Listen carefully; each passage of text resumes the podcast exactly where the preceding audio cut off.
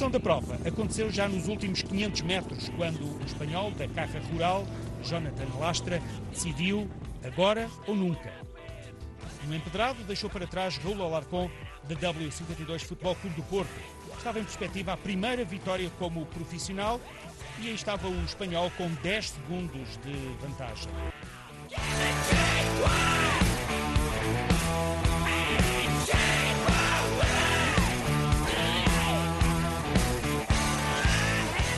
Ponte a Rueda, el podcast de ciclismo en Radio Popular, Herri Ratia.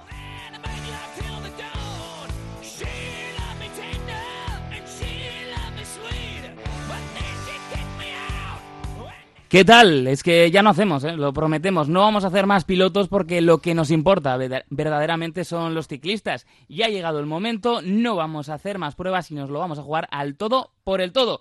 Bienvenidos a este primer episodio, ya no habrá más ceros, de Ponte a Rueda, el podcast de ciclismo en Radio Popular, Erri y Ratia, que vais a poder escuchar en radiopopular.com, en iVoox y quizá en algún lado más, pero de momento tiempo al tiempo. Como cada mes estamos aquí para hablar de nuestro deporte favorito, o al menos el deporte que públicamente confesamos como favorito. Una hora de ciclismo, tirando los unos de los otros, y hoy con un invitado especial que la verdad, si somos honestos, en el momento que nos quiere apretar un poquito, nos suelta de rueda y nos deja mirándonos los unos a los otros. Arrancamos, eso sí, como si una gran carrera se tratase, y lo vamos a hacer presentando a nuestro equipo, claro que sí. Adrián Golbano, Contigo empezó todo. ¿Qué tal? Gabón Beñat, ¿qué tal? ¿Cómo estás? Preparados para disfrutar. Yo os prometo que me vais a tener que llevar, ¿eh? eh como mucho. Intentaremos seguir la rueda de Jonathan, ¿verdad? Eso es, yo me voy a quedar por atrás. También está con nosotros Javier Arrieta. Cuidado porque viene eh, preparado para pues eh, poner a examen los rendimientos de unos y otros. ¿Qué tal? Muy buenas, pues estupendamente, Beñat. vengo para hoy vengo a trabajar. Hoy vengo a trabajar Hoy vengo a darlo todo por los compañeros y esperemos que nuestro gran líder de hoy eh, pues acabe rematando. ¿Afilando o no afilando el cuchillo? Afilado, el cuchillo afilado siempre y más aún hoy que tenemos un invitado para trabajar a muerte por él. Y montado en un cacho de bici ha venido Alberto Arrondo. ¿Cómo va? ¿Qué tal, Beñat? ¿Qué tal estás? Muy contento. Siempre que estamos todos aquí rodeados hablando de ciclismo no se puede estar otra cosa que contento. Eh, está, este es el equipo habitual, eh, ya lo conocen. Además, en el coche del director, pues quienes habla, eh, Gutiérrez, eh, recomendándoles a los demás que no se olviden de comer y beber, que es algo que la verdad no sucede mucho en este país y menos en las fiestas navideñas. Pero hoy, ya lo hemos venido diciendo, tenemos un invitado especial. No tenemos caja que enseñar a los invitados, tampoco tenemos un estudio de esos pues para realizar caros y espectaculares experimentos, pero aún así le hemos convencido para que venga. Va para su quinto año como profesional, si no me fallan los datos, y el año pasado logró su primera victoria como profesional, la que escuchábamos en la intro. Por cierto, Pro Cycling Stats, que hay que actualizar, ¿eh? que no está bien metida. Eh, consigue esa victoria en la clásica Arravida en Portugal es Jonathan Lastra, corredor del Caja Rural. Gracias por estar con nosotros. No, gracias a vosotros, encantado de estar aquí. Pues tenemos muchas ganas de hablar de ciclismo. Vamos a intentar que en esta ocasión clavarla ahorita, eh, que es lo que hemos venido prometiendo. Y si os parece, nos vamos directamente con los pinchazos.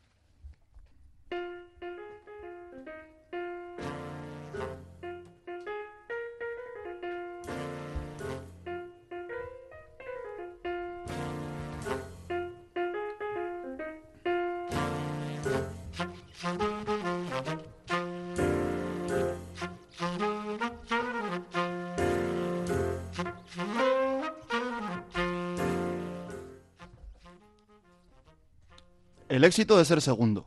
El miércoles 13 del pasado mes nos dejó uno de los mayores ciclistas de todos los tiempos. Y digo mayor, que no mejor, porque este deporte que tanto mira el palmarés individual y los resultados obtenidos en la carretera jamás considerará a Raymond Pulidor como uno de los más grandes.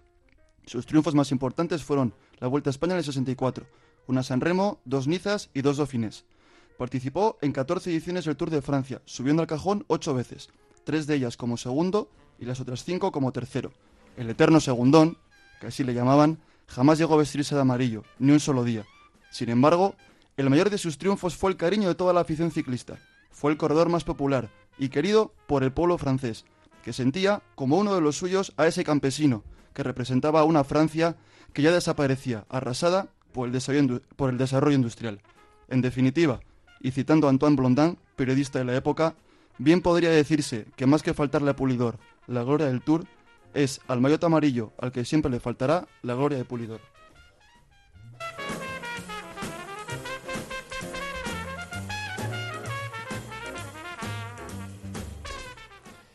Esta semana la Fundación Euskadi se ha presentado en el Hotel Meliá de Bilbao.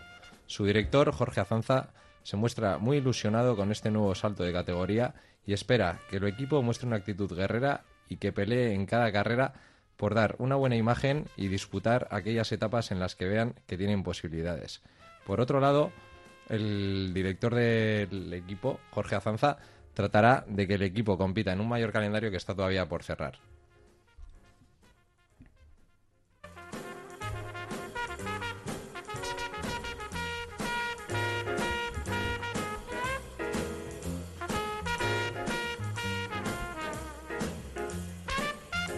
Podríamos ponernos a debatir sobre si estamos ante el final de la década o no, porque ya sabemos que hay quienes eh, cuestionan, quienes debaten cuándo debemos empezar a contar y cuándo debemos terminar, pero es cierto que en estos días abundan los resúmenes de esta década y no está de más detenernos a realizar un análisis de todo lo que ha sucedido en lo que podríamos llamar la década Sky, ahora conocido como Ineos. Un equipo que ha dominado sin piedad las grandes vueltas en los últimos 10 años, con especial atención al Tour de Francia. La auténtica razón de ser de este equipo y una ronda que ha ganado con hasta cuatro corredores. ¿Será la década de los 20 una continuación de lo que hemos visto en estos pasados 10 años? Bueno, pues es difícil saberlo, pero no nos podemos olvidar que en el ciclismo no suelen terminar bien los grandes dominios por parte de un equipo. Ineo se prepara para una nueva década cambiando su proyecto, dejando atrás esa estricta anglofilia de sus inicios y haciendo acopio de jóvenes prometedores de todo el mundo, con marcado sabor latino y siendo Bernal la joya de la corona. Está por ver si serán capaces de cumplir los objetivos en un equipo muy acostumbrado a ganar y también la incertidumbre si el dueño de Ineos estará dispuesto en un momento post-Brexit en el que el Reino Unido cada vez está más ensimismado en mantener un equipo carísimo y que tiene líderes cada vez más globales.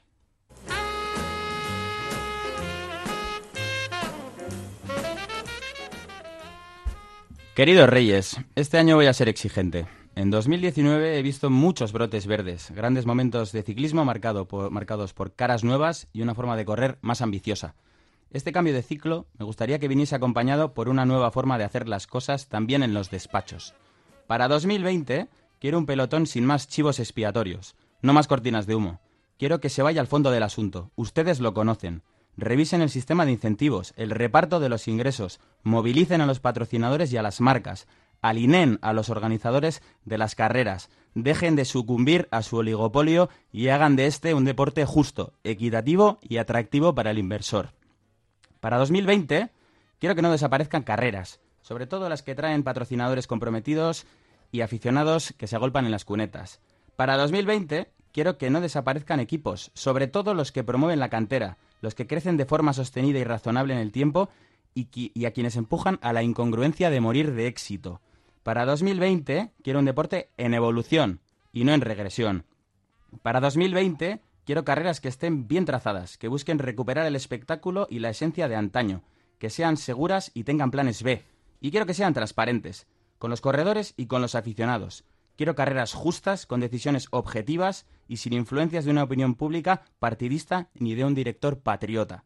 Podría seguir con la lista, pero por ahora, con que dejen de mirarse al ombligo o lo que es peor para otro lado y reflexionen sobre alguna de estas cosas que les pido y que son más urgentes que muchas otras que nos traen cada año, yo ya tendría regalo. Feliz 2020.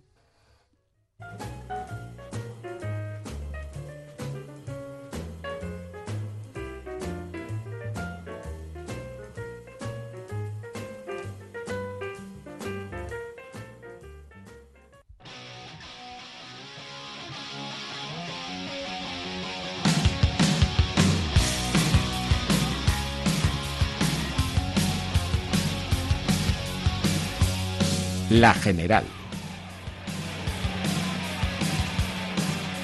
Vamos con esta general, como bien pues utilizábamos ¿no? la voz de uno de los hombres del ciclismo, o el hombre del ciclismo en esta casa, como es Fran Prieto, para darnos la introducción a la general, que para los que no escucharan el episodio cero, que serán ya pocos, porque nos paran por la calle, nos reconocen la voz, saben en lo que estamos involucrados aquí en este Ponte a Rueda, pues es este espacio libre, más de tertulia, en el que hablamos de todo un poco, a veces con un hilo conductor, y hoy en este caso tenemos dos cositas. Evidentemente, vamos a prestarle mucha atención a nuestro invitado especial, a Jonathan Lastra. Vamos a hablar de su preparación, vamos a hablar de su carrera. Y después lo que haremos será centrarnos en los fichajes que más nos han llamado la atención de cara al próximo año. Eso sí, esto de manera pues un poquito más accesoria por el momento como premio, como propina, porque queremos centrarnos en nuestro invitado. Así que sé a ciencia cierta que tenéis muchas preguntas. Yo me quedo aquí un poco controlando el tráfico y todo, todo vuestro. Pues a mí me gustaría empezar. Antes has hablado de, de Pro Cycling Stats, ¿no? Esa, esa Biblia que todos utilizamos para consultar cualquier dato que nos, es, que nos es necesario. Y según esa web, yo he leído, Jonathan, que el año pasado, bueno, en el 2019 en competición, has hecho 12.508 kilómetros en 80 días de competición. Si le sumamos, si le sumamos los de entrenamiento, ¿cuántos kilómetros hace Jonathan Lastre un año? Pues yo creo que son ronda los treinta y pico. No, no, sabría muy bien, ¿eh? pero más o menos sí. Al final, con los entrenamientos, luego también eh, depende, ¿no? Cómo cuentes. Si cuentas de igual de enero a enero o de noviembre, que es más o menos donde empiezas sí. a entrenar, ¿no? Pero bueno, eh, al final más o menos va prácticamente como un poco más de lo que, de lo que corres. Un poco más, es decir, ¿y, ¿y, cómo los llegamos a dividir? De los, si has corrido 12.000, haces 18.000 de entrenamiento. No, no, no, no. Lo que pasa, no, no, no se calcula. Vale, vale. Ahora vale. ya no es tanto los kilómetros que haces al año, sino se suele decir, se suele calcular el tiempo. Ya la velocidad que tú ejerzas, vale. entonces al final cambia ahí un poco, ¿no? Pero sobre todo es eh, por tiempo. Antes sí se hacía más por kilómetros. O sea, yo al final he tenido, es verdad, que mm, mucho calendario, incluso eh, igual entrenando he hecho menos que otras personas. Me, lo que pasa que, bueno, al final se compensa. Yo tuve un mes de abril que solo en casa solo paseaba. Al final era todo el fin de semana correr, bueno, cuatro días correr, tres descansar, cuatro correr. Entonces, claro, ahí te bajan los kilómetros, ¿no? Pero bueno, luego tienes pues la pretemporada, el, el, los dos meses que estás en altura en diferentes fases del año. El rodillo. El rodillo, ¿eh? que suma, que suma. El rodillo también suma, sí. Entonces, pues al final, sí, sí, sí. ¿Y entrenas siempre, siempre por, por, eh, por eh, con potenciómetro, por pulsaciones, por intensidades, por tiempos. ¿Cómo, cómo sueles hacer eso? El, entrenamiento, o sea, el principal, al final, bueno, eh, se hace por tiempo. O sea, al final, eh, luego de ahí la intensidad, te la pueden poner con vatios, con pulso, depende un poco. Yo soy una persona que siempre, o sea, cada vez se se lleva más el ciclismo a los vatios porque es más exacto, ¿no? Pero a mí me gusta valorar el pulso, porque el pulso te indica si estás bien, si no, eh, ves las sensaciones y ves si cuadran las cosas, ¿no? Pero al final eh, lo que cuenta cuando tú ves, te, pasan la semana, te pasan medio mes, eh, tú vas viendo, hoy paseo que son dos horas, cuatro, tres pero con intensidad, otra vez medio recuperas dos orillas, tres sin intensidad y cuatro intensas pero sobre todo ves las horas. Vale, vale. ¿Cuál, cuál es un poco, dentro de tu entrenamiento, la, la parte que me, más te puede gustar y la que menos? Y también si puedes especificar un poco por encima, ahora que hablabas de, de la intensidad, ¿no? Este rato de uh -huh. intensidad, este no. Supongo que trabajáis distintos porcentajes de intensidad por debajo del sí. umbral, por encima del umbral. Entonces, no sé si puedes asociar un poco las dos preguntas en cuanto sí. a qué me gusta más, qué me gusta menos, si tiene relación o no con la intensidad. Bueno, a, mí me gusta mucho, yo soy una, a ver, me gusta mucho el ciclismo en sí, me gusta mucho andar en bici. Y la verdad es que como disfruto son, eh, pues como cualquier otra persona, ¿no? Con días buenos y grupeta. La verdad es que eso, o sea, yo me pongo un entrenamiento, dicen tres horas y la grupeta va a hacer cinco y prefiero cambiar el entreno del cinco, de cinco horas del día siguiente porque pues te puede tocar más o menos y salir con gente porque disfruto. Entonces, bueno, el día que haga tres horas que me toca solo y no pasa nada. El día anterior he disfrutado, eh, eso es lo que, lo que más disfruto. Eh, lo que más, lo que, bueno, lo que me, pff, menos, lo que menos disfrutas, lo, lo que más... O lo que más cuando tú te levantas de la cama y dices, hoy me toca esto. O te pasan el plan Ay, semanal Dios mío. y, y haces, oh, el jueves esto. El día malo, el día malo. El día malo. Va, igual, sobre todo suele ser días que, entre que sale el día malo, o sea, de tiempo, igual tú estás desganado así ese día. No, no, es, no es tanto un entrenamiento específico, sino más en, conjunto, ¿no? Que ese día igual ya no te apetezca o las series, no tanto por las series, ¿eh? Porque otro día, joder, las series te, te amenizan el entreno, ¿no? Pero igual ese día, por lo que sea, dices, no te encuentras bien, y dices, mira, que igual me quiero ir para casa. Es más, a veces igual recortas el entreno y dices, no me estoy encontrando bien, mira que va a caer cuatro gotas, venga para casa. O sea, que no siempre seguís el plan y la rajatabla. No, bueno, vamos no. a decir que sí, porque nos están oyendo. no, no, no. Al y luego me haces un gesto. Eso es. Y luego, pues bueno, le, los entrenamientos al final varían, ¿no? Eh, sobre todo varían a lo largo del, del año. Ahora, por ejemplo, se va entrenando más base intensidades más bajas, siempre por debajo del umbral. Ahora mismo no necesitas nada que sea por encima. Y una vez que te vas acercando ya los, a los objetivos, eh, metes, eh, vas metiendo estímulos por encima. No siempre tiene que ser por encima, porque al final eso también provoca fatiga. Y bueno, por eso se suelen hacer mucho los famosos 40-20, 30-30, 20-40. Esos son, al final, eh, trabajas. El tiempo que estás por encima no es mucho, el que estás por debajo tampoco, ¿no? Pero llevas el pulso alto porque no lo llegas a bajar en vatios, ahí, ahí va un poco, ¿no? Eh, hay un día que tú te encuentras bien, el pulso va muy alto y dices, joder, va bien, igual te estás encontrando de lujo y el pulso va bien. Y otro día estás haciendo los mismos vatios y el pulso no sube y dices, ahí va, aquí hay fatiga, hay... Que puede ser porque toca fatiga o puede ser porque dices, mira, pues igual voy a tener una enfermedad o voy a tener algo y dices, eh, igual para mañana sí. levanto el pie. Sí, sí. Eh, yo quería volver un poco a, a, tus inicios, ¿no? Porque tú empezaste en el, en el barro eh, y este año es inevitable pensar en, en Van der Poel, ¿no? Que al final sí. él viene del ciclocross, se maneja fantástico en mountain bike y resulta que va a la carretera y, y pues también se pasea y, y, y domina. Entonces, eh, tú estás, vas al barro en el año, durante el año. Eh, ¿Se puede compaginar las dos disciplinas? ¿Te aporta una en relación a la otra?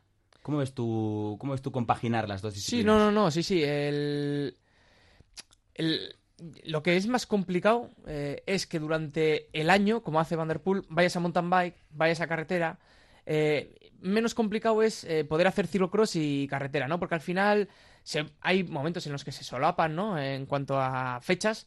Pero sí es verdad que tú, como preparación, una te ayuda para ciclocross y el ciclocross también te ayuda para la carretera, ¿no? Una te da la explosividad y otra te da el fondo para tener. Entonces, bueno, bueno, estos corredores, aparte eh, de cuando ellos estaban haciendo ciclocross antes de igual todo este boom, aparte de eso, luego se hacían cinco horas. O sea, el que estaba igual muy, muy, muy centrado en ciclocross igual no hace tanto, pero ellos.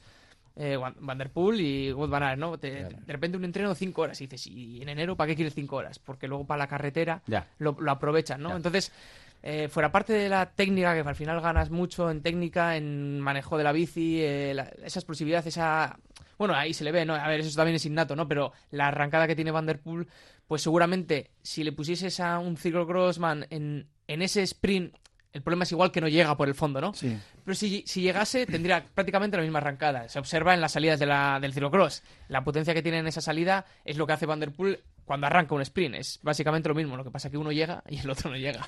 O, o casi nadie llega, aparte del... casi nadie llega. Sí. Y ahora que has comentado esto, que te he preguntado por la compatibilidad, has hablado antes, eh, inicio de temporada o pretemporada base, no superar umbral. Pero si hacemos ciclocross, vamos a superar umbral. Sí, sí, sí, sí, ahí, ahí es verdad, sí. Eh, a ver, eh, es verdad que el no superar umbral, estamos hablando, si empiezas en noviembre, el primer mes, pero claro, el primer mes es raro que hagas, ¿no? Y ya en diciembre sí empiezas a meter, pero más esporádico. Claro, ¿qué pasa? Cuando metes ciclocross es verdad que es bastante, es una hora por encima del umbral. Claro, durante la semana no lo metes. O sea, en el... Compensas, eh, compensas al final, ¿no? Exactamente.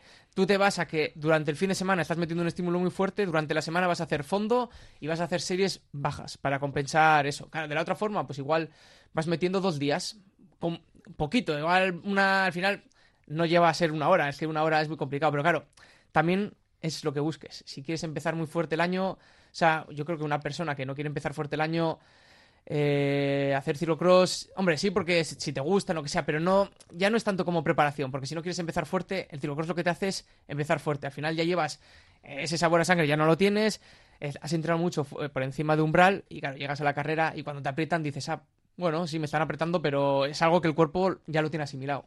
Todos os exigen hacer ciclocross, es elección del corredor, es decir, viene tú siendo de aquí, el ciclocross nació aquí, aquí lo tenemos como, bueno, mucho más asimilado que en otras partes de, de España.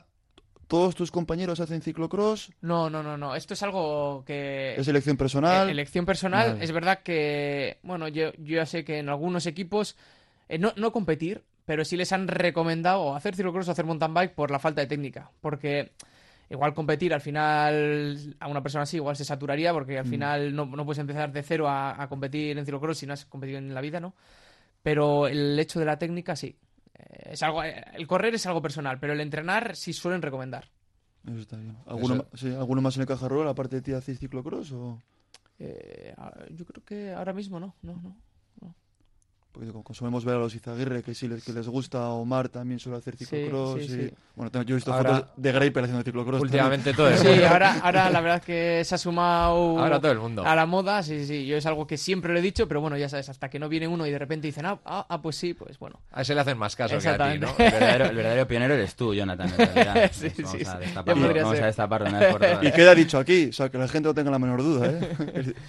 Eh, yo, yo quiero hacer una pregunta, eh, Jonathan, porque mm, eh, vemos últimamente parece que triunfa eh, mucho en los últimos años eh, en el ciclismo profesional pues el, perfil del ciclista robot. yo tengo, por ejemplo, como máximo exponente pues a, Christopher Froome, por ejemplo, que es el, el gran ganador de, lo- de las grandes vueltas de los últimos años. Tanta hoja de cálculo, tanto potenciómetro, tanto no mirar a lo que está pasando a su alrededor, más que a lo que marca la máquina. Eh, ¿No crees que está perdiendo un poquito la esencia de lo que era el deporte? O sea, ¿cómo ves, cómo, cómo imaginas tú que era el ciclismo hace 50 o 60 años? ¿No crees que, que está Más perdiendo bonito, un poquito eso? sí. Más bonito. Sí. Más también, también desde dentro, desde fuera, en la tele, da sensación. Y, y bueno, al final, pues es un poco el, el pozo que tenemos todos. Pero desde dentro también lo veis un poco así. Sí, eh, la cuestión es que cuando tú estás dentro, eh, bueno, al final tampoco mi equipo no tiene el más eh, el mismo poder para poder a- llevarte, o sea, al final yo creo que estos corredores en una grande, ¿eh? al final en un día más o menos tú lo puedes calcular eh, tú mismo, ¿no? Pero en una grande que la fatiga influye, al final el umbral o por mucho que lo tengas en un sitio, eh, la- solo por la fatiga ya no llegas, ¿no? Entonces eso mismo, claro, los equipos grandes y saben calcularlo. ¿Qué pasa? Que desde dentro tú dices, vamos a ver, si antes dejas al azar, por decir, al azar entre comillas, ¿no? El que te gane en el que no, si, lo- si lo, si lo tengo controlado, para que, claro, desde, eh, desde dentro, el que va a ganar dice, ¿y por qué voy a quitar esto, Claro. no? Eh, o sea, yo sé que este tío lleva eh, dos horas escapado por la velocidad a la que estoy yendo yo. Yo sé los vatios que están moviendo, mis corredores que están tirando, este está gastando lo mismo, en 20 minutos de subida le quito 5. Y salvo que el otro se salga o pase algo, eso va a suceder. Y claro, entonces dices, me quedo en 5. O sea, eh, la fuga, ¿a cuánto se va? A 5. No, no, ni más ni menos. En último momento, con la aceleración, cuatro y medio, cuatro les cogen. A falta de un kilómetro les han cogido, ya está. Es que esto me- que me estás eh, comentando ahora, a mí me, me recuerda un poco a, la Fórmula 1. En la Fórmula 1, eh, pues desde que, desde que, bueno, no vamos a meternos mucho en detalles, pero desde que han cambiado los gestores y, los dueños, eh, hay mucha información eh, para el espectador pues sobre las tendencias de cómo va la carrera, de si entra ahora en boxes, qué probabilidades hay de que le cojan, a este ritmo hace esto, a este ritmo hace el otro. Sin embargo, yo, yo sí que he hecho un poco en falta que esa tecnología y toda esa, todos esos avances eh, que, que tenéis en el pelotón, pues al final nos estén transmitiendo a- al espectador. De alguna manera creo que estamos un poquito desvinculados de vosotros, o esa es la sensación que a mí me queda por lo menos. Bueno, eh, también es verdad, como te decía, esos datos al final eh, lo tienen los equipos. Es que al final es complicado. Bueno, es verdad que ahora no se pone los vatios que están al momento. Claro, eh, no habría que coger los vatios al momento, tienes que coger los vatios medios. Porque al final, al momento, eh, varían un montón. De repente dices, "Buah, mira un pico de 500. Sí, sí, pero bueno, ahora 200. O sea, tienes que buscar la media, ¿no? Y claro, eh, eso lo tienen los equipos. Lo tienes, lo tienes el corredor, porque, bueno, ahora ya con el- lo pilla, ¿no? Desde el coche, bueno, también siempre que esté cerca, ¿no? Eh, eso también influye. Pero claro, eso para que se ponga en la tele ya sería más complicado. No todos los corredores lo tienen, tendríamos, bueno, que ya se ha intentado, ¿no? O sea, se ha intentado un poco porque todos los corredores llevamos en algunas carreras como un chip donde te dice la velocidad, la cadencia, los vatios. Sí, yo he visto pero- en el Giro, por ejemplo, lo he visto Sí, y en alguna otra. en- sí, pero creo que actualmente tampoco creo, o sea, simplemente se deja eso. O sea, no, no, no se permite ver los vatios medios que llevas, el pulso medio que llevas, eh, simplemente los datos al momento. El momento, claro. Y, y ya, por acabar con esto, pregunta muy sencilla, ¿sí o no? Eh, ¿Estarías a favor, por ejemplo, de que hubiera radios abiertas? Es decir, que oyéramos todos los equipos, oyerais eh, y todos los espectadores oyéramos lo que se dice por los pinganillos eh, durante la carrera? Mira, el otro día, más que un sí o un no, te voy a- el otro día estuve hablando eh, con, con un amigo. Puedes dar primero un sí o un no y luego... Es que no te sabría decir, No porque, sabría decir, claro, para el espectáculo sí, claro, para el espectáculo sí. Pero yo, el que está en, en, en casa, le daría un poco lo mismo escuchar eh, un montón de veces, eh, bajo al coche, bajo no sé qué. Ah, bueno, Pero claro. yo, eh, no, el caso que igual se decía lo de quitar las radios, ¿no? ¿Y qué dices? Pones una radio, porque al final una cosa es muy importante es que a ti te avisen de que haya incidentes. Y normalmente en todas las carreras, casi todas las etapas hay algún incidente. Claro, evitas hostias, evitas caídas, evitas males mayores. Claro, hay que coges una radio, la radio vuelta, por ejemplo, que como quien dice se puede escuchar, y metes a todos los equipos. Claro, eh, si yo me puedo cansar de escuchar a mi equipo bajo a por agua, imagínate 22 equipos bajando por agua, que se pueden colapsar y todos escuchamos lo mismo. Y es verdad que en algún momento escucharías algo importante, pero el 90% estarías escuchando y estarías diciendo, a tomar por culo la radio. Así, es que- Tendría que haber alguien con criterio filtrando, ¿no? Exactamente, Digamos, diciendo, vale, mira, vale. eh, eh, lo importante de aquí, de todo esto, claro, pero claro, eh, sería un poco inviable. Sí, sí. Hay muy- Beñat, creo que hay que cambiar el horario de emisión del programa. ¿eh? No, no hay problema. Eh, hay, una, hay una palabra que la dicen mucho en un programa que emiten los domingos por la mañana. Así que no... Esa- eh, hablabas de la, de la radio, Jonathan. Hay mucha. O sea, el- dirías tú que el 90% de los mensajes que llegan por radio son irrelevantes para el espectador. Es decir, hay mucha orden de equipo banal de pues, bajo por agua, tengo frío, bajo por no sé qué. Sí, sí, sí, sí. Eh, porque al final, la igual donde, lógicamente, eh, donde más se escucha tiene que ser en fuga y en los equipos que van a controlar o Mm. algo que estén dispuestos para la general. Pero al final, el resto, eh, un día que hace malo, eh, si, si escuchas y dices, eh, bajo por bajo a por el chubasquero. Y te dice otro, ah, pues a mí cógeme otro, lastra, eh, para decir quién es. En la bolsa, en el bolsillo no sé qué. Y empiezan ahí. Pero en el bolsillo no sé qué no lo tienes. Y, y- joder, pues ¿dónde lo has guardado? Pues no sé, me lo habrás cambiado tú. Y, el y otro, ah, pues, y a mí cógeme unos guantes. Y empieza así y de la que sube, bueno, pues que baje otro por más ropa. Y, y luego bajo a por agua. Y no sé qué. Y la bolsa y bueno, y muchas veces, como hay aburrimiento a veces, pues algún chiste, alguna cosa de esas y empiezas a hablar de chorradas también. Oye, pues yo le estoy Claro, viendo potencial a esto. Yo le ¿eh? estoy viendo potencial también. Yo le estoy viendo potencial. Hay series de la televisión Claro. que tienen muchísimo menos sentido que esto. Que se vea que al final todo el mundo está trabajando y que habrá momentos oficina también en el Sí, ¿no? Está claro. Ahora que has dicho lo de los chistes, eh, oye, ¿hay algún compañero que sea especialmente gracioso, eh, que tenga un poco esa, esa vena Joaquín, por decirlo de alguna manera? Jo, pues eh, la verdad es que tal y como se le ve Pardilla, la verdad es que soltaba algunas perlas importantes, pero además es un tío que le ves serio, que parece que no, y de repente te suelta y, y tú estás diciendo, eh, eh, no, ni la esperaba. O sea, que los días de, de etapa larga de 200 kilómetros llana, Jonathan Lastra se pone al lado de, de Pardilla. Buah, no, de, de todos al final. Porque vas 10 minutos aquí, 10 aquí, 10 allí. Mira, no sé por qué, la, la- no sé, tengo un recuerdo especial de aburrimiento en la etapa de Andalucía este año, 210 kilómetros, mm, plana, con un repecho, bueno, un portecillo puntuable a falta de 20. Uf, aquello iba, además íbamos, claro, el problema cuando vas en bola, tienes igual más para hablar. Pero íbamos a ese ritmo que íbamos en cunetaos, que no vas de, a veces vas de dos, a veces vas de uno.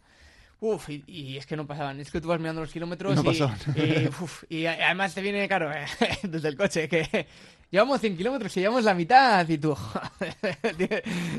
Entonces, eh, no sé por qué esa etapa la tengo especial recuerdo. Yo te- te- tengo dos preguntas con respecto al espectáculo y pensando en el aficionado. Una es un poco más de broma, te voy a lanzar la segunda. La primera es potenciómetros sí o no para el espectáculo, desde el punto de vista más aficionado que del propio ciclista dentro de la carrera, que evidentemente cuanta más información tengo, mejor manejo mi energía y a partir de ahí mejor desarrollo puedo tener en la carrera. Y la segunda es en una etapa larga como la que ha mencionado Alberto, sí o no a rodar junto a Tony Martin.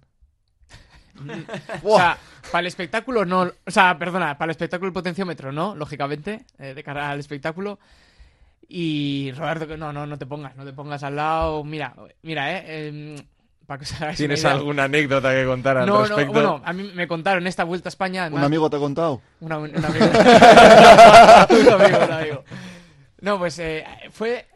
¿Cuál fue? Igual fue la etapa que llegó al sprint de las primeras. Está en Alme... en- No, perdona, en Alicante fue, eso. Eh, en los últimos kilómetros picaban para abajo y se iba a mucha velocidad. Y claro, se ponen los trenos, ¿no? Y se puso Tony Martin y a la par Omar y a la par Herbiti. Y Herbiti y Omar están hablando al día siguiente que a ver si le podían decir, o sea, que tenían que hablar con, eh, con Tony porque no era normal, vamos a ver, que iba Tony con un par de ruedas de bicis, o no, no de ruedas, sería un- una bici por delante, y ellos, claro, mantienen la velocidad, pero claro, cuando le iban a, a igualar para ponerse todos a la par, no, no por el hecho de ponerse por, por delante, sino a la par todos, este aumentaba más la velocidad. Y claro, aquí era imposible. Y decían, vamos a ver, pero si vamos a llegar a lo mismo, ¿qué más da que vayas con una bici por detrás? Y re- re- re- rebajamos un poco la velocidad. Lo hablaban entre ellos, yo estaba allí escuchando y yo decía, madre mía, tú menos mal que yo iba por detrás. O sea que no es casual que No, no, con no. Tony Martin ocurran incidentes No, en no, no. carrera. De hecho, hubo caída en el, en el Tour este año, ¿no? O en la vuelta. Bueno, hubo, bueno, no, lo que hubo fue que le quisieron expulsar. No sé no, si les llegaron a casa, se fue expulsar. para casa, Al se fueron sí, a casa. Pero bueno, esa es una. Pero es- eso, ese es un incidente menor para Tony Martin. Yo estoy hablando de cuando monta esas montoneras ahí porque Ah. da, da esa sensación a veces. ah, Es un ciclista profesional, contrarrelojista, vamos, con, con un renombre importantísimo, pero yo no sé cómo se las apaña siempre. Carrera que pongo en la tele y ya no te quiero ni contar si llueve. En esta vuelta cayó, Ca- cayó dos. Carrera que va al suelo. Fue Me la- acuerdo una vez con Javier viendo la tele, ¿te acuerdas? En Eurosport un día poniendo no sé, qué- no sé qué carrera era, una clásica, creo, y tal. sí. A los 10 segundos de- vimos que estaba lloviendo, que la carretera era estrecha y tal, y dijimos, ¡buah! Está el grupo ahí de Tony Martin, y dijimos, se va a caer. 10 segundos después, y esto no es broma, se fue al suelo. Al final hay gente que igual tiene menos control, igual. Bueno, en- Ciclocross para Tony Martin. Ciclocross. Hay muchos más corredores a, a vigilar porque, bueno, pues porque sientas que, no te voy a decir que sea seguro o inseguro ir a su lado, sino porque sabes que en algún momento puede haber eh, algún problema, aparte de Tony Martin, hay más corredores dentro del pelotón. Evidentemente esto es un caso súper exagerado, que lo conocemos todo y no hay ningún problema de, de comentarlo, pero hay Sí, corredores sí, que digas de... Sí, sí, sí, sí. Sí, la verdad que hay corredores. Este Pero- año. pero no quiere acusar, yo No, creo. no, no, no, no, no, no, no, no voy a decir- voy a- un equipo. Voy a decir un equipo porque creo que se ha visto claramente este año en la Vuelta a España, el Cannondale. Caída donde había, iban cinco del equipo. Ahí lo dejo. Pero eso es un poco difícil de entender, ¿no? Estamos hablando de ciclismo Bueno, education profesional. first. Education first, correcto. perdona, ¿eh? Pero eh, quiero decir, son ciclistas profesionales. No es un poco complicado de entender, por ejemplo, para nosotros como espectadores que hables, bueno, que hables tú o que hablemos los demás en términos de que hay gente, entre comillas, Pero hay Torpe dentro hay- del Pero es que hay gente que eh, igual viene de... eh, fuera parte que ellos mismos igual no tienen esa habilidad. Entonces, eh, su reacción por lo que sea es más lenta. O entonces te la está metiendo manillar, pero no tiene el mismo control. Entonces, claro, a poco que hay un algo brusco, no llegan a reaccionar. Y claro, un afilador, tú igual lo libras, pero el de atrás ya se lo come. O sea, me refiero, el que está haciendo el afilador puede sacar el pie y librar, pero estás haciendo una onda que el de atrás puede que no. Y luego igual hay gente joven que de repente te hace unos bandazos, eh, o bueno, más que gente, sí, normalmente suele ser gente joven que pasa que todavía va, eso, cruza, frena de golpe, no sé qué. Son detalles que, claro, igual no esperas tanta brusquedad y, bueno, y luego despistes que puede haber, ¿no? Bueno, Mikel Landa fue víctima de un, de un afilador en el, en el Tour, ¿no? Al final se chocaron, se chocaron, se chocaron, llegó último Mikel, que le llegó la onda, Sí, sí, le llegó la- y tocó hombro para- con hombro y... Influye también el material en estas caídas. El vuestro no, porque sé que es maravilloso, pero el del resto de los equipos influye. No, bueno, aquí lo que puede influir, y la verdad que es algo que, mira, no, no me- ni me había parado a pensar, porque las veces que fue fue en seco, el- los discos. Los discos, yo no soy partidario. Pues eso es Bien, una- bien. a- a- No sé si se te ha oído bien porque lo has dicho un poquito fuera de micrófono. ¿Puedes repetirlo, por favor? Yo no soy partidario. es el, clásico debate en las grupetas, incluida la nuestra. eh, pues hay algunos que estamos en contra y, y otros que son, vamos, eh, fervientes defensores. Eh, tú que eres El- profesional, creo que tu criterio al final estaba, está más contrastado. Y luego, no sé si es algo que se comparte en general en el pelotón. Eh, yo creo que sí. Lo que pasa que empieza ya a cambiar, porque, bueno, eh, algo que nosotros le valoramos mucho es cuando tú tienes un pinchazo, que el cambio sea rápido. Claro. Y si tienes que cambiar una bici, no... ¿Qué, qué... A ver, aquí la, base- la diferencia básica eh, puede ser en gente que pesa mucho, que un freno de disco bajando te puede frenar, pero yo, por ejemplo, yo casi convencido, no he probado una de discos, casi convencido que en seco no voy a notar la diferencia. En mojado, puede que sí. También te digo, en mojado, en esta vuelta a España, en la fuga, la etapa quinta o la sexta que íbamos en fuga, Alex y yo nos tiramos para abajo y nadie nos siguió, ¿eh? Estibar iba con discos y se quedó. Íbamos, aquí, claro, ya no es los discos, es que cómo te la quieres jugar. Claro. Eh, Y la técnica de en la bajada. Claro, al final el- también nos importa sí es verdad mucho. que lo que se nota mucho es que un freno de disco te puede apurar más. Entonces, en un pelotón eh, es, es el problema que puede haber. Tú llegas en individual, no. En individual es quién baja mejor. O sea, al final yo mantengo un poco la frenada para limpiar el... el- o sea, el... Sí, el... La llanta, es la la llanta la la zapatos, para sí. que tenga ese momento de frenada, la, la toco un poco antes, que sé que no me va a frenar, para cuando llegue a la curva voy frenando. ¿Que vas un poco más vendido? O sea, me refiero a que, jo, claro, es que sin eso tú tienes que ir tocando el freno y... Bueno, sí, es verdad, es verdad. Claro, llega en el pelotón, el de te frena con el de disco y tú, ¿dónde vas a limpiar la frenada? No la limpias. Tienes que ir desde antes tocando el freno y puedes perder velocidad. Bueno, también es verdad que en el pelotón no te estás jugando normalmente un- una victoria, un lo que sea, ¿no? Pues voy a tocar yo el freno ahora. Os ofrezco la opción. Eh, podemos continuar un poquito o podemos meternos ya en materia de fichajes. Eh, vosotros elegís, eh, podéis hacer quórum y además, eh, si no, podéis eh, pues engañar a Jonathan para que venga otro día para continuar ¿no? con un segundo episodio de la charla pues más centrada en él y en, en su carrera. ¿Cómo lo veis? Yo te propongo entre el blanco y el negro, el gris. Una preguntita más cada una uno, preguntita, más a vale. cada uno a Jonathan y saltamos a los fichajes. Yo tengo una y es centrada un poco más en, en términos generales, porque bueno, el año pasado ya te vimos ganar eh, la primera clásica en, en Portugal. Tuviste un papel protagonista en el Gran Premio de Miguel Indurain, donde quedaste octavo, que el otro día lo rememoramos hablando tú y yo. Sí. Y, y bueno, y luego tanto en León como en Asturias, pues hiciste una buena clasificación general. Eh, si crees que el 2019 ha sido tu mejor año, ¿y qué esperas del 2020?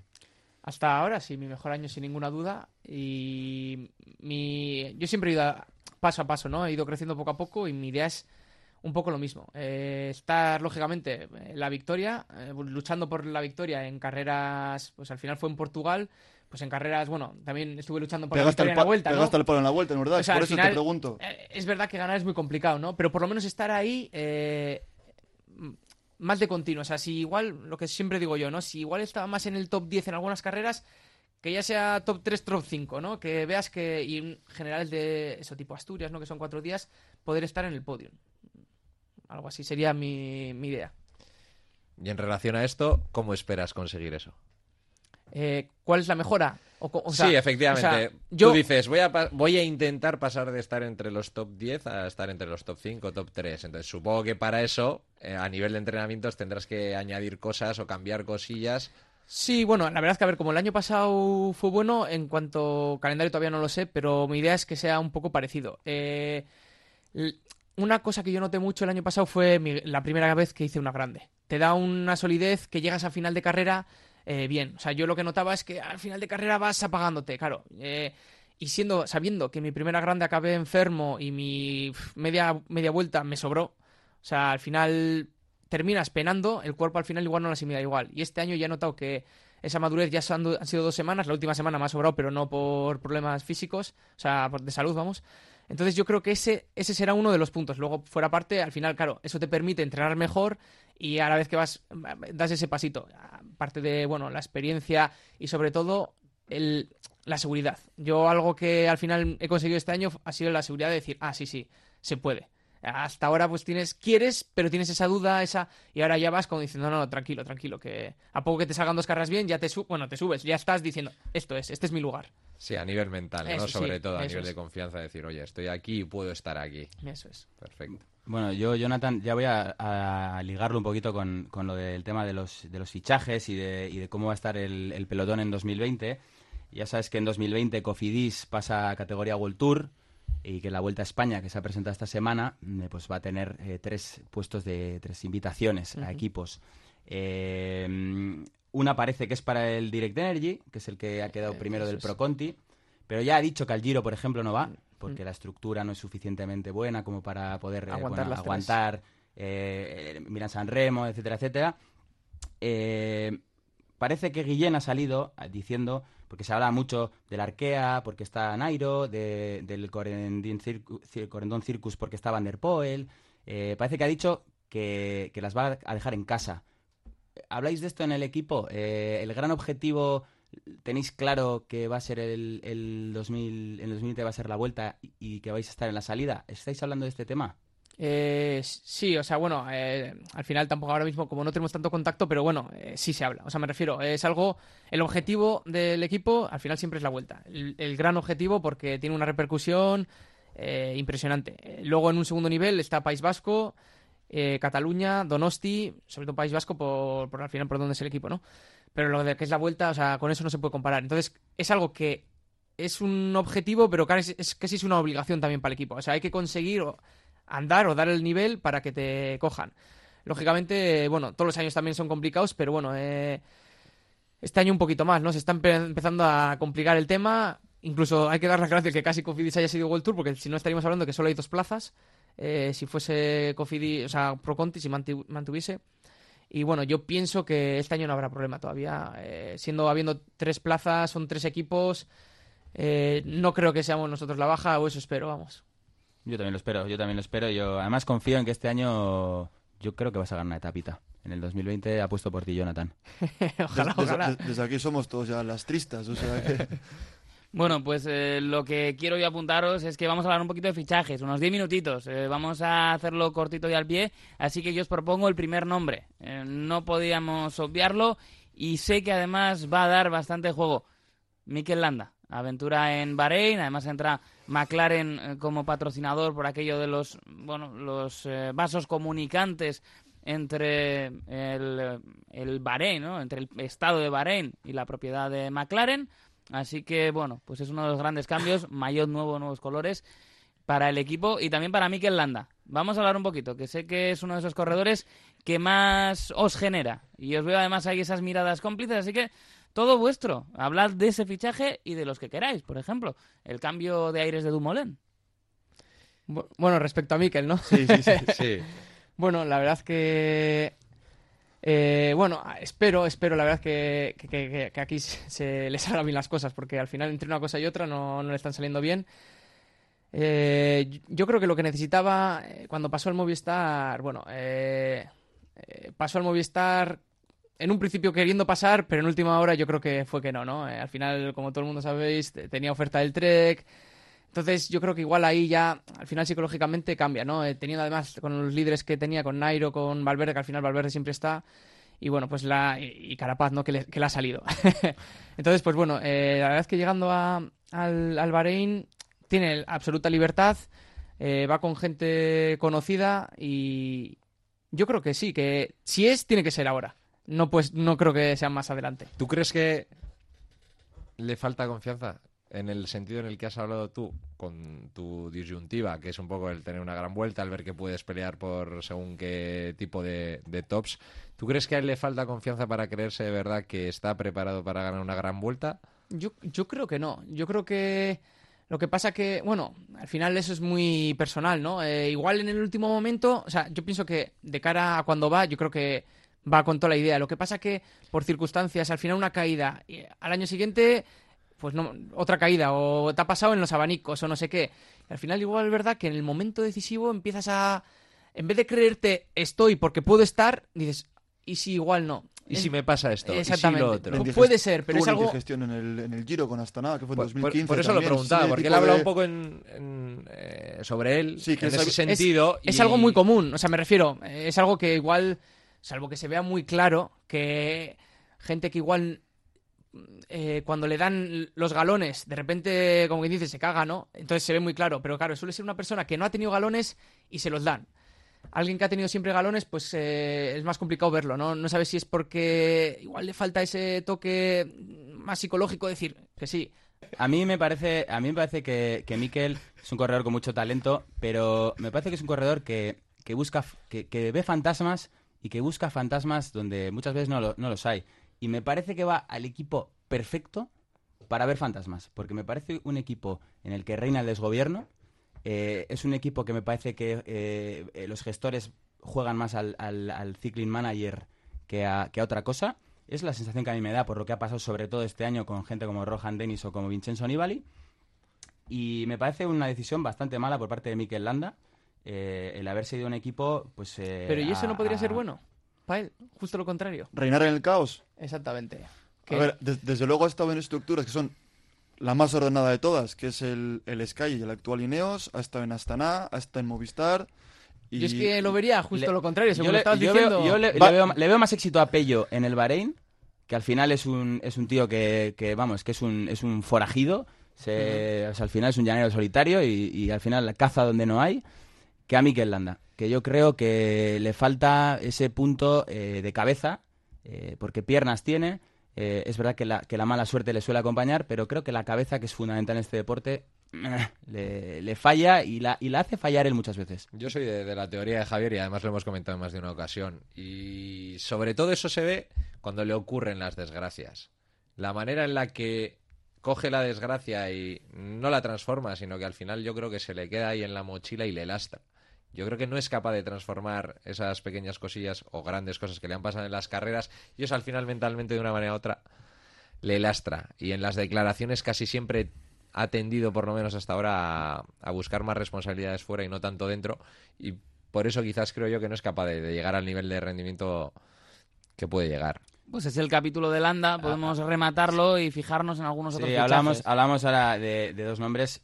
Eh, uno de ellos, Rohan Dennis, que ha ido a parar, mm, para sorpresa de muchos, a, De todos. a- a un tal Tim Ineos, Sí, que si, Tienen ya buen tenía una- material. que si ya tenía una estructura eh, poderosísima, pues bueno, se ha reforzado con, con, eh, el campeón del mundo de contrarreloj y con un tal Richard Carapaz, que resulta ser que en el Movistar, con tanta famosa tricefalia, ha sido el que al final se ha llevado una gran vuelta Sí, la en verdad que sí. 2019. Así, Entonces, a la chita cayendo, da, sí, sí. da miedo, da miedo el Ineos. Sí, sí, sí, la verdad que sí. Al final, sí es que tiene para todas las carreras, ¿no? Eh, hombre, es al final lo que también buscan, ¿no? Tenerlas eh, no solo para las grandes, sino para también País Vasco, eh, París-Niza, para Dauphiné, que todas esas sean suyas. San Remos, primaveras también, o sea, también se puede Sí. meter ahí También. el día que quiera. Para, para ti, ¿cuál es el equipo que mejor se ha reforzado en base al calendario que va a hacer o en base a las carreras que para ellos pueden ser más importantes? Mm, Yo, el, más que el, el Ineos, el Loto Jumbo, me parece que ya, ya está demostrando, ya ha demostrado el año pasado el, el paso adelante que ha dado, pero es que mm, si mantiene así, yo creo que va a ser la referencia casi, casi. Pero los directores son los mismos, ¿no? Sí. Sí. Sí. Entonces ahí tenemos un Claro, gran problema. es que ese ¿eh? es el tema. El, el Jumbo yo es un equipo que dices, "Joder, es el gran rival de Ineos, ¿no? Tiene una estructura potentísima. Este año ya da un paso al frente. Se acaba de reforzar con Tom Dumoulin. Pero a mí me generan muchas, muchas dudas. Tiene un fondo armario espectacular, pero me generan du- du- dudas en dos aspectos. Uno, que en el coche creo que tienen poca escuela. Y dos, van a saber gestionar bien esos egos. Van a saber priorizar bien quién va de líder a dónde. Y luego, bueno, pues esas rencillas que pueden aparecer. A mí me genera, mm, sobre el papel, equipazo. Eh, Con el Ineos, bueno, tenemos yo creo que festival en las tres grandes. Pero me genera dudas luego en la, en el- en el- en la práctica. Yo creo que, oh, perdona, Jonathan, yo creo que oh, ni siquiera ellos lo tienen claro quieren pueden ser los, los líderes en las carreras, porque en la foto de presentación que hemos visto han plantado en el medio a Groenewegen. Se han quitado de líos. Sí. Pueden a Roglic en un lado, pueden a Tom Dumoulin en otro, y, y Groenewegen en medio, que es el sprinter, Wout van Aert, y, y se acabó. Tom Dumoulin, que yo lo tengo subrayado aquí, como dudas, ni como, acer- ni como fichaje acertado, ni como fichaje erróneo. A mí me, me generan ciertas, ciertas dudas porque ni sé cómo se va a, a recuperar de la lesión, ni tampoco sé cómo puede llegar a encajar, pues eh, que le digan, no, mira, Roglic ha ganado la vuelta, tú te vas a... Roglic va a ir al Tour y tú vas al Giro o tú vas a la vuelta. ¿Cómo puede llegar a encajar ser... Igual le dan un papel secundario en el equipo. Bueno, parece, parece un... Yo tengo mis dudas con, con Dumoulin. Yo no sé... yo he oído y, da la sensación de que es un tío un poco raro. Es muy, muy metódico, muy meticuloso, pero que es muy especialito. Que no debe ser muy sencillo convivir con él. Claro, es un fuera de serie y se le admiten cosas que igual a otro no se le admitirían. Eh, eh, yo creo que sí que es un corredor inteligente y debería asumir su rol en un equipo que es nuevo y eh, después de un 2019 que es casillero en blanco. De hecho, las sensaciones que transmite Dumoulin eran las mismas que transmitía su equipo. Parecía el, pues, el encaje perfecto en Sunweb porque también parece un equipo bastante peculiar en la manera que trata a los corredores y que hemos tenido espantadas célebres por no ah, adaptarse a la filosofía del equipo. Por eso el hecho de que hayan chocado ¿no? y hayan terminado separando sus caminos puede ser una de esas situaciones en las que al final las dos partes acaben perdiendo. Vamos a ver, es probablemente una de las grandes incógnitas de la temporada. Pues esperemos, esperemos. Yo es un corredor que me gusta, es decir, yo creo que Tommy Dumoulin, eh, ya decía, ¿no? El, el nuevo Indurain, ¿no? Esa, esa planta de, de tío grandote, tío, tío ancho, ha sido campeón del mundo en crono, ha ganado un giro, es decir, corre, sube, llanea y yo creo que es futuro campeón y en 2020 va a tener un papel relevante en cualquiera de las tres grandes, seguro. Pero yo me lo apunto como, como duda porque yo soy menos valiente que Jonathan y me mojo menos. Pues yo os lanzo otra si queréis, ya para rematar este tramo, y es Movistar, porque Movistar sí que ha fichado un poco distinto a lo que ha sido en otras temporadas, además de los cambios eh, pues en el coche, ¿no? que ya hemos visto en la última temporada. Y da la sensación que Movistar se aleja un poco de esa idea tan clásica eh, que ha marcado, que ha conseguido que sea evidentemente la estructura más larga, ¿no? de más largo recorrido en este ciclismo profesional, pero que vamos a ver cómo lleva ese cambio. Es que ha llegado gente de un perfil, vamos a decirlo, muy poco abarca. Bueno, Enric Mas es un, cor- es un corredor de tres semanas, ¿no? Parece que viene a suplir, bueno, se va Mikel, se va Nairo y llega Enric Mas junto con Marc Soler para compartir el liderato en, en Giro Turo, Turo Vuelta. Ha tenido la mala suerte que el, han de fichar un chaval noruego, ¿no? Que venía de, de hacerlo muy, muy, muy bien en categorías inferiores, que ha tenido un... Norsgaard, creo Un- que se llamaba. Sí, doble, doble fractura o Sí, fractura del sí. fémur, Ha seis, tenido seis una- meses, seis A- meses. acabando de entrenar, se cruzó un coche que Sí, iba a y le- aparcar y, tal, y se chocó con él, salió volando, se dio contra una farola y ahí fue cuando se hizo la doble fractura. Entonces yo creo que con, con Enric Mas hace una apuesta por seguir siendo, bueno, un equipo históricamente de, de grandes vueltas y, y también viene a, ocupar un espacio que hasta ahora parecía que no había, que es eh, ¿no? Que parece que es un, es un corredor justo más vizcaíno, que lo ha hecho muy bien en, en etapas de un día y que, y que parece que está por explotar. A mí, a mí Movistar eh, me parece el, el el gran perdedor de este mercado de fichajes. Eh, mm, creo que creo que es creo que es objetivo. Tú ves el, el, in y el out del equipo y, y pierden a Carapaz, que es el, el campeón del Giro, pierden a Quintana, que es ganador de ganador de Giro y Vuelta y podium de Tour, pierden a Mikel Landa, que creo que es un buen corredor, pese a todas las cosas que creo que, tiene por mejorar. Eh, y traen a Enric Mas, que es verdad que se hizo el año pasado una última semana de Vuelta a España formidable, quedando segundo.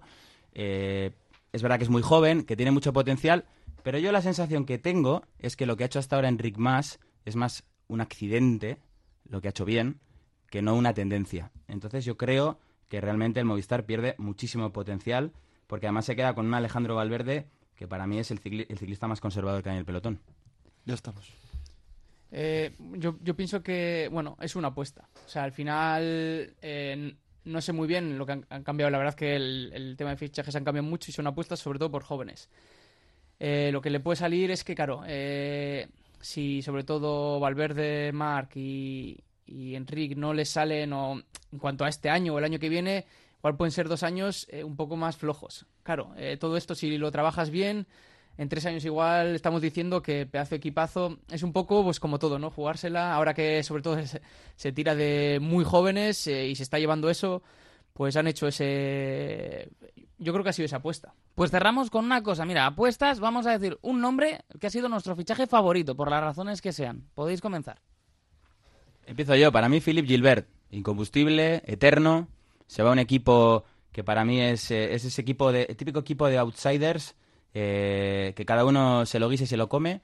Eh, pasa al Loto Soudal, se va de la estructura más victoriosa que hay, que es Quick Step, y no me cabe ninguna duda de que va a volver a ganar. Y creo que se llevará la San Remo, que es el momento que le falta. A mí me parece que el fichaje, no el mejor, pero el que más me ha sorprendido es el de Mark Cavendish. Su última, ultimísima oportunidad, última juventud. Veremos qué tal rinde a lo de, a lo de Mikel, pero es uno de, esos fichajes que yo tenía apuntados como de error, porque creo que los tiempos o los mejores tiempos de Mark ya han pasado. Es un tema muy bonito siempre. Cuando hay un deportista que tuvo un pico muy bueno y después está persiguiendo volver, eh, son historias muy interesantes, como Tiger Woods, por ejemplo, ¿no? Eh, continuando pues con esa búsqueda de- del récord de, de medios, ese tipo de historias, pues siempre funcionan. Adrián, ¿quién ha sido tu, quién es tu favorito del mercado de fichajes? El mío os va a sorprender. Pues es que si te digo la verdad, no tengo ningún favorito, pero bueno, el que, el que más me ha sorprendido y más gracia me ha hecho ha sido el de Juan Denis por Ineos, sin lugar a dudas. Ha sido un bonito final para una historia muy llamativa, la de Rohan Dennis, que esperemos que algún día cuente todas las interioridades en un libro que tanto se llevan ahora, sobre todo en el mundo anglosajón, y nos podamos entretener todos. Pues mi fichaje favorito es el de James Piccoli por el Israel. Este no lo esperabas. No esperábamos menos de ti, Beñat, cómo te gusta lo random y lo inusual. Claro que sí. Además, yo ahora me la juego y si la cosa sale bien durante el año, me cuelgo la medallita. Tenemos que colgarnos otras cosas, tenemos que contar otras cosas, así que continuamos aquí en Ponte a Rueda. DNF, DNS. Pues es esta sección en la que nos fijamos un poquito como si fuéramos jueces en quiénes han terminado mejor, quiénes han terminado peor. Y en el caso de este episodio que nos ocupa, nos vamos a fijar en el mercado de fichajes. Y nuestro juez, en este caso, siempre es Javier Arrieta. Cuéntanos. Bueno, pues eh, para mí el Do Not Start de, de este mercado de fichajes eh, son un poco tres, tres equipos que no han hecho absolutamente nada. Eh, son los dos franceses, AG2R y, y Groupama FDG, que, que no han fichado nada relevante y que parece que bueno es un año más en la oficina, eh, objetivos bastante claros, bastante definidos, un cambio importante que Bardet por fin parece que se quita la, la losa del maillot amarillo, irá y doblará en giro y, y vuelta. Y luego un equipo que es el Mitchelton Scott, que tampoco se ha movido en el mercado, que además en, la última semana eh, también ha tenido pues alguna incidencia con, esa licencia World Tour. Y bueno, rara la pretemporada de un equipo que es muy sólido y que seguro que asegura muchos éxitos. Y luego, el Do Not Finish, para mí es Bora Hansgrohe. Eh, equipazo. eh, es un equipo que el año pasado, para mí, tuvo un extraordinario rédito de victorias, eh, pese a no contar casi con los servicios de su buque insignia, que parece que está más dado ahora a ser Instagramer y diseñador de moda. Creo que ha perdido a un corredorazo como es Sam Bennett, que sin equipo o con el equipo en contra, como lo ha tenido muchas veces, gana por lo menos 10 carreras al año. Y David de Fórmulo, que también es para mí un intocable eh, y, y al que no han buscado el repuesto. Y por último, pierden a Pachivila, que es hombre de confianza de Sagan, para el que dudo mucho que tengan un repuesto a la altura de la, de la capacidad de entender al difícil corredor eslovaco y sobre todo pues darle ese, ese calor y ese componente humano que parece tanto necesita. Si queréis añadir ahora eh, cualquier eh, apunte, cualquier matiz, y si no ya podemos ir poquito a poco desmontando el chiringuito y ajustándonos a lo que habíamos prometido, que es algo muy importante. Pues bien, sí, sí. Así que lo queréis dejar aquí, compañeros. Yo creo que sí. Oh, No, qué bien. Yo quiero hacer un pequeño Qué apunte bien. sobre Sagan. Es siempre hay un... Es que Qué raro. no se puede dejar a Vaya. Sagan aquí. Jonathan, ¿tú también quieres dar una pequeña pinceladita sobre Peter Sagan? No. Mete mucho manillar y... ¡Oh! ¡Ábrele el micro! Al final, eh, estabas comentando, Javier, el tema de, de que Sagan, ¿no? En 2019 ha estado relativamente desaparecido. Yo creo que estamos en el problema de, de siempre. Es un corredor eh, extraordinario, eh, lejos de toda duda. Y siempre que baja el, el nivel, seguimos esperando que cada año se, se vista arcoiris. Yo quiero pensar que este 2019 ha sido un año de transición para él. Si es verdad que pierde, pierde calidad, pierde corredores buenos dentro del equipo. Y no sé, quizás porque antes eh, éramos todos saganistas y no solamente por verle hacer caballitos subiendo un puerto, yo creo que, que Sagan está en esa edad de, bueno, de madurez cicl- ciclista, de que ha podido aprender de los errores y que creo que va a hacer un buen papel en, en primavera. Pues veremos, aquí todos somos saganistas, también del Sagan Tosu, de lo que haga falta. Así que, compañeros sospechosos habituales, Adrián Golbano, Javier Arrieta, Alberto Arrondo, Esquerri Casco. Y claro, vuestro Esquerri Casco es grande, es así, pues bueno, medio brazo, digamos, pero el Esquerri Casco es gigante para Jonathan Lastra por haberse sumado a esta aventura, por haber sido nuestro primer invitado. Y desde aquí te deseamos muchísima suerte para la temporada y esperemos poder hablar contigo durante el año, que eso será buena señal. Sí, por supuesto que sí. Encantado. acuérdate de nosotros cuando levantes los brazos en la Vuelta 2020. Vale. Aquí empezó todo, seremos como Kevin Roldán. Con esto despedimos esta edición de Ponte a Rueda. Hasta el mes que viene. Agur.